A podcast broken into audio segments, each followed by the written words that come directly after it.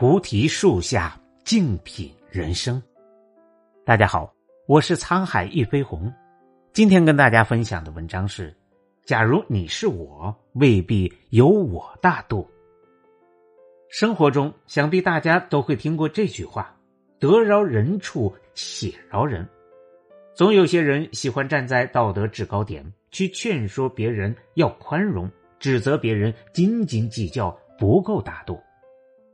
鲁迅先生曾经说过：“损着别人的牙眼，却反对报复；主张宽容的人，万物和他接近。要远离那些不了解情况就不分青红皂白劝你要大度的人。针没扎你身上，你凭什么说不痛？凭什么要求别人大度？”记得在电视剧《长大》中有句话是这么说的：“不是所有的错误都能被原谅。”也不是所有人都愿意原谅你。是啊，不是每一句对不起都能换来一句没关系。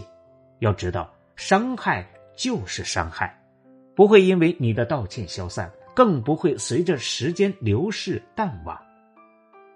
在网上看过这样一个故事：有一位七十多岁的大学教授，为人风趣幽默，举止儒雅。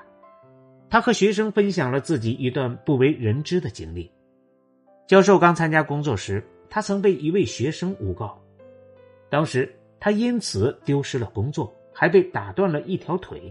刚刚结婚的妻子不愿受牵连，选择离开，改嫁他人。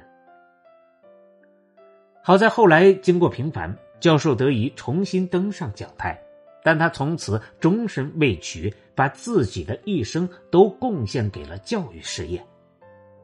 他当年的学生。如今已一个个参加工作、结婚生子，当年诬告他的学生找上门请求教授原谅，教授坚决的说：“我们以后都不要再见面的，我是不会原谅你的。”他原谅了当年的所有人，唯独对诬告他的那位学生，他做不到原谅。这个世界上，并不是所有的过错都值得被原谅。有些事发生了，就再也回不到过去；有些痛形成了，你就算再怎么弥补，也不过是亡羊补牢，为时晚矣。就如孔子所言：“以德报怨，何以报德？”别人欺负你，你以德报怨，轻易原谅；面对那些对你好的人，又该以何报答呢？别忘了。没有原则的大度，才是对恶最大的纵容。电影《了不起的盖茨比》中有一句话：“每逢你想要批评别人的时候，你就要记得，这个世界上并不是人人都拥有你的优越条件。”对此深以为然。没有经历过别人的苦，就别劝别人大度。没有体验过别人的遭遇，就不要轻易的指责别人的选择。看过一个节目，有一位老奶奶委托节目组帮她与自己的孙女相认。原来多年前，老奶奶的儿子去世了，留下了房产和一笔抚恤金。当时因为遗产纠纷，老奶奶狠心的将儿媳和孙女赶出了家门，母女俩无处可去。老奶奶熟视无睹，任由他们自生自灭。这么多年来，母女二人相依为命，吃尽了苦头。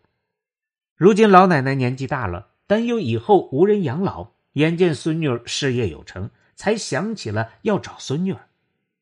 当节目组联系到孙女时，她果断的拒绝认亲。节目组见状，劝女孩道：“事情都过去这么久了，希望你能放下过往的不愉快。”对老人家宽容一些，不管怎么样，她都是你的奶奶。面对这些劝慰，女孩坚定的回答：“没有经历过我的人生，就不要劝我大度。”不禁想起了韩寒曾经说过的一句话：“如果你不了解，你就闭嘴，因为你永远不知道别人经历了什么。你不是别人，怎么会明白别人的感受呢？”这么多年经历的磨难，不是几句轻描淡写的话就可以一笔带过的。有些事也许一辈子都过不去，有些伤痛可能一辈子无法释怀。那些曾给自己带来过无尽痛苦的人，怎么能三言两语的轻易原谅呢？不了解别人的苦，就不要轻易劝人大度。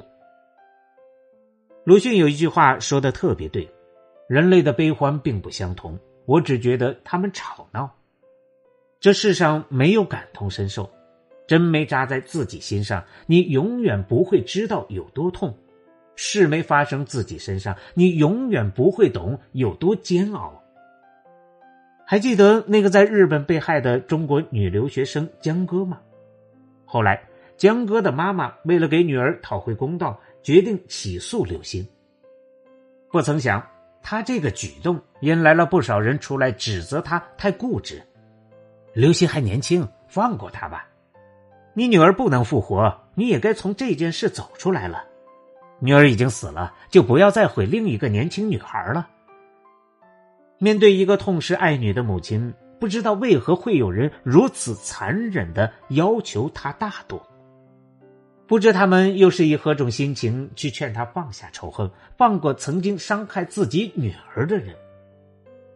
东野圭吾说过一句话：“判决虽然落下帷幕，但受害者家属留下了一生无尽的伤痛。”和悔恨。是啊，如果你没有体会过失去孩子的锥心之痛，凭什么指责别人不够大度呢？有些事情如果发生在你身上，你未必能如此坦然。正所谓“横看成岭侧成峰，远近高低各不同”。人站的位置不同，看到的风景就不同，与人相处亦然。所处的境遇不同，自然领悟不了别人的感受。所以说，并非当事人不理解别人的痛苦，就不要站在自己的立场上随意指责任何人。